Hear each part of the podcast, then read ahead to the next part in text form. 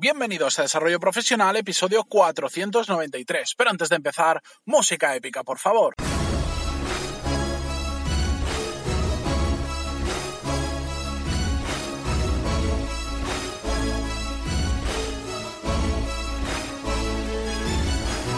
Muy buenos días a todos y bienvenidos un jueves más a Desarrollo Profesional, el podcast donde ya sabéis que hablamos sobre todas las técnicas, habilidades, estrategias y trucos necesarios para mejorar cada día en nuestro trabajo. Si me escucháis un poco diferente hoy es normal, no estoy con el micro habitual, de hecho ahora mismo estoy grabando desde dentro del coche y puede que escuchéis incluso hasta tráfico y bueno, ya historias aparte me he tenido que poner debajo de un puente porque está lloviendo a cántaros y era absolutamente imposible grabar con el ruido de la lluvia sobre el coche. Es lo que tiene eh, los imprevistos, que a veces te toca grabar en cualquier sitio. Pero bueno, aquí estamos con un nuevo episodio. Recordaros antes de nada que esta semana tenemos a los Chicles Book como patrocinadores del podcast. Ya sabéis, son chicles funcionales, 25 diferentes tipos de funciones, que es una barbaridad. Pegarles un vistazo porque van súper bien. Yo soy un consumidor habitual, si no, no lo traería como patrocinador al podcast. Eh, podéis ver todo lo que tienen en bugum.com, w-u-g-u-m.com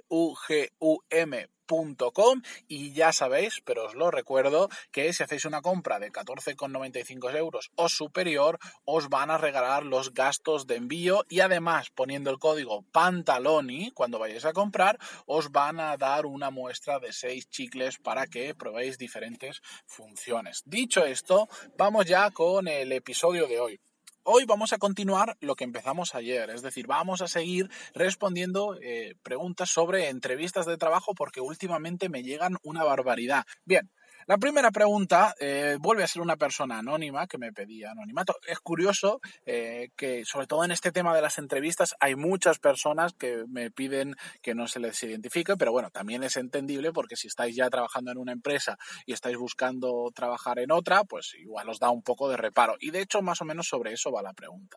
Dice, hola Matías, como ya te conté hace unas semanas, ya estoy con las entrevistas y en varias empresas ya he pasado la fase de entrevista por teléfono y videoconferencia. Bueno, esto se refiere porque me ha enviado otros emails y me ha ido contando un poco la situación. Y me toca ir en persona a la empresa. Como soy un poco insegura, me entran mil dudas, hasta el punto de que ni siquiera sé qué ponerme, cómo vestirme. Esto puede parecer algo tonto e irrelevante, pero me causa un problema porque no paro de comerme la cabeza con que igual no voy adecuada para la empresa, para lo que la empresa quiere, y eso le puede causar una mala imagen de mí. Por si te sirve de referencia, es la empresa bueno, y me da aquí un nombre, que me imagino que conocerás y aunque es una empresa grande, no, soy, no son tan formales como en otras empresas. Por eso me da miedo o quedarme corta o pasarme de formal. ¿Cómo ves el tema? Un consejo tuyo me, ayudaría mucho. Gracias por tu respuesta. Eh, si quieres compartir este email en el podcast, encantada. Simplemente borra mi nombre y el de la empresa. Bueno, pues aquí está. He borrado ambos nombres. Bueno, esto es... Eh, como bien dice la protagonista de este email, bueno, pues parece ser, parece en ocasiones que es algo menor, pero en muchas empresas se tiene muy en cuenta la forma en la que vas vestido. Al final, en el momento que te entran, te entran, te, ven entrar por la puerta, perdón, pues eh, la primera impresión que causas también es importante. Sí que es cierto que no es lo único con lo que se van a quedar, pero hay determinados sectores o tipos de empresas que sí tienen un código de vestimenta muy claro y, por ejemplo, pues si vas a una gran consultora, sí o sí, pues tienes que ir de traje, pues porque es como ellos suelen ir habitualmente en la gran mayoría de casos. Entonces no queda bonito que vayas muy informal porque no es su forma de trabajar y ya por defecto ellos están acostumbrados a eso, entonces mm, te van a ver un poco raro o que igual a primera vista no encajas con lo que ellos buscan. En este caso, que es una empresa que no va con traje, pero tampoco, digamos, van en chándal y con capucha y gorra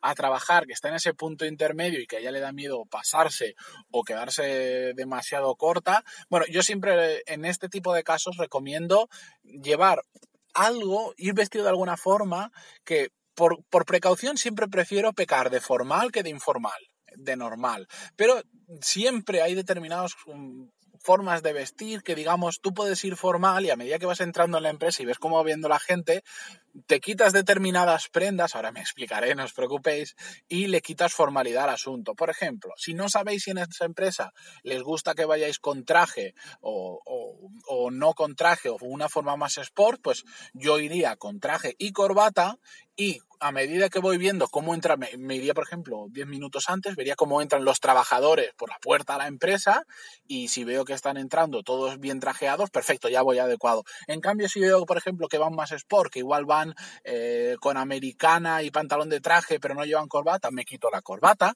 O si directamente no llevan ni americana, pues eh, me la quito y voy solo con camisa. ¿Me entendéis? Voy bajando el nivel de formalidad según veo cómo va la cosa, pero por pecar por algo es siempre mejor pecar de formal que de informal. De hecho, es más fácil transformar la vestimenta formal en darle algún toque más informal. Por ejemplo, los hombres lo tenemos muy fácil. La camisa, en lugar de llevarla abrochada hasta arriba del todo, si te desabrochas un botón, ya le quita formalidad. Entonces es muy fácil. En las mujeres igual no es tan sencillo, pero también se puede hacer siempre pasémonos por arriba que pasémonos por abajo, pero también, bueno, meteros en LinkedIn, mirar los perfiles de los empleados, seguro que hay fotos de la empresa, de empleados cuando han ido a una feria, cuando han hecho alguna quedada anual, cuando hacen, no sé, típico partido de empleados. Mirad, pegad un poco un vistazo, buscar referencias de cómo van actualmente y así pues iréis mucho más seguros. Y también es importante que vayáis vestidos eh, cómodos. ¿A qué me refiero? Que os sintáis cómodos como vais vestidos. Mm, si no te has puesto en tu vida un traje y tienes que ir con traje, parece una tontería, pero ponte el traje en casa algunas veces antes, porque si no, la primera vez que te lo pongas te vas a sentir prácticamente un pingüino o poco más. Entonces, eh, es mejor que ya te hayas habituado un poco al traje, que, que sea la primera vez porque te va a resultar probablemente incómodo, no sabes si te va a quedar bien, no tienes la confianza necesaria como para llevarlo, etcétera, etcétera, ¿de acuerdo? Bien, la siguiente pregunta nos la envía Luis en este caso y nos dice así. Buenos días o buenas tardes, mejor dicho, Matías. Soy el que trabaja en una consultora que te he escrito varias veces. No sé si te acuerdas de mí. Por supuesto, Luis, que me acuerdo de ti porque hemos intercambiado en varios emails. Esta vez te escribo porque desde hace poco hay otra consultora de la competencia que me ha contactado varias veces porque quieren cubrir una plaza en la que según ellos yo encajo muy bien. Hasta ahora eh, me, he hecho el tonto y no les y les he dado largas, pero ya me están insistiendo con que vaya a conocerlos. En principio, eh, yo estoy cómodo en mi empresa y no me interesa cambiar, pero cuando se lo he contado de forma privada a algún compañero con el que tengo mucha confianza, me ha dicho que no sea tonto y al menos escuche la oferta. Mi miedo es que mi empresa se entere y eso cause mala sensación o incluso pueda conllevar un despido, cosa que no me gustaría. Eh, ¿Tú qué harías en esta situación? Me da miedo dar un paso en falso y meterme en problemas. Gracias por tu opinión, sabes que la valoro muchísimo. Un abrazo. Bueno, yo, tal cual te han dicho sus compañeros, sin ningún tipo de dudas, eh, iría, esa, iría al menos a escucharles. Tenemos un miedo, eh, creo que bastante irracional, con el hecho de que si estamos trabajando en una empresa no podemos hacer entrevistas en ninguna más. Esa es la realidad del mercado laboral. Al igual que la empresa, si tú no estás funcionando bien, probablemente está buscando a alguien para cambiarte. Y que no pasa nada. Es, es así, funciona así. Entonces, las empresas también saben que si que, que la gente se mueve. Y hoy en día, ya lo hablamos la semana pasada, nos movemos mucho más que antes. Entonces, tenemos que perder miedo a que se enteren de que estamos haciendo otros procesos de selección. De hecho, si somos buenos y se enteran que estamos buscando trabajo, probablemente se van a sentar con nosotros y van a tratar de retenernos, van a hacernos un mejor contrato, van a ver qué está sucediendo, etcétera, etcétera. El problema es cuando somos muy malos y, nos ponemos a buscar, pues entonces igual hasta se alegran de que estemos buscando en otro sitio y que nos vayamos. Pero hay que perder ese miedo, es una realidad. Y si se enteran y os preguntan, es muy extraño que te despidan por eso, pero si si se enteran y te preguntan, pues dices la realidad. Bueno, me han contactado, yo no quería nada porque estoy a gusto en la empresa, pero eh, de tanta insistencia, pues al final he decidido escucharles a ver qué me tienen que decir. Lo más probable es que no se enteren. De hecho, solemos ponernos en la peor situación, es que seguro que conoce a alguien, que conoce a alguien, que se termine enterando mi jefe o mi jefa, y la realidad es que eso pasa en muy contadas ocasiones. Por lo tanto, por eso tampoco os preocupéis nada. Y te conviene escuchar esa oferta porque igual no quieres cambiarte de empresa, pero si te sirve para renegociar las condiciones en tu empresa. Es decir, bueno, pues si aquí cobro 50 y allí me pagan 70, pues igual voy a mi empresa y le digo, mira, que yo estoy muy a gusto aquí, pero oye, pero es que en este sitio que también me gusta, que también es, es una empresa potente como la que, en la que trabaja él, y me están ofreciendo casi un 50% más de sueldo, a ver, aunque me gusta la empresa, también no nos engañemos, es mucho dinero y, es una buena oportunidad.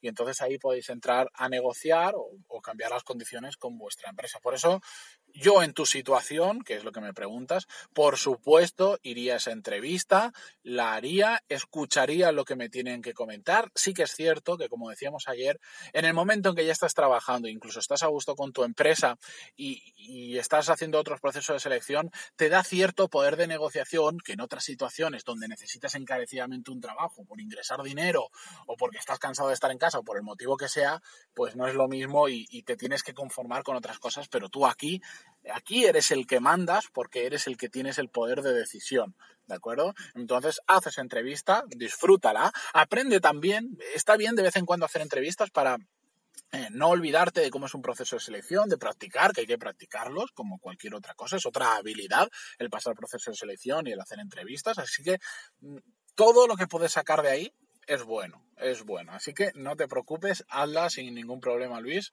que eh, espero que te vaya genial y sobre todo que me cuentes por email cómo ha terminado toda esta historia. Para todos los que estáis escuchando esto y también tenéis dudas, bien sea sobre entrevista de trabajo, cualquier cosa relacionada con el desarrollo profesional, ya sabéis que tocamos muchos temas diferentes, escribidme en pantaloni.es barra contactar, tenéis un formulario de contacto eh, y me enviáis vuestro caso, vuestras preguntas, cualquier cosa y yo siempre os voy a responder por email si veo que puede ayudar ayudar a mucha más gente, pues también lo intentaré traer al podcast. No pasa siempre, si sacase todos los emails que recibo en el podcast, podría hacer un podcast paralelo solo contestando preguntas y tampoco es el caso. Así que ya sabéis dónde encontrarme, cualquiera de vosotros. También estoy en LinkedIn, soy bastante activo, contesto siempre, aunque prefiero que me contactéis por email porque es más organizado.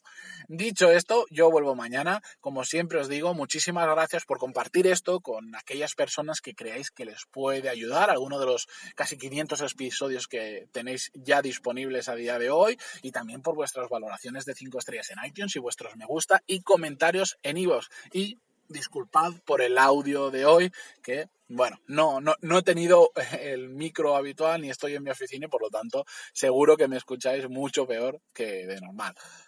Bueno, termino con esto que nos alargamos. Mañana continuamos con más. Adiós.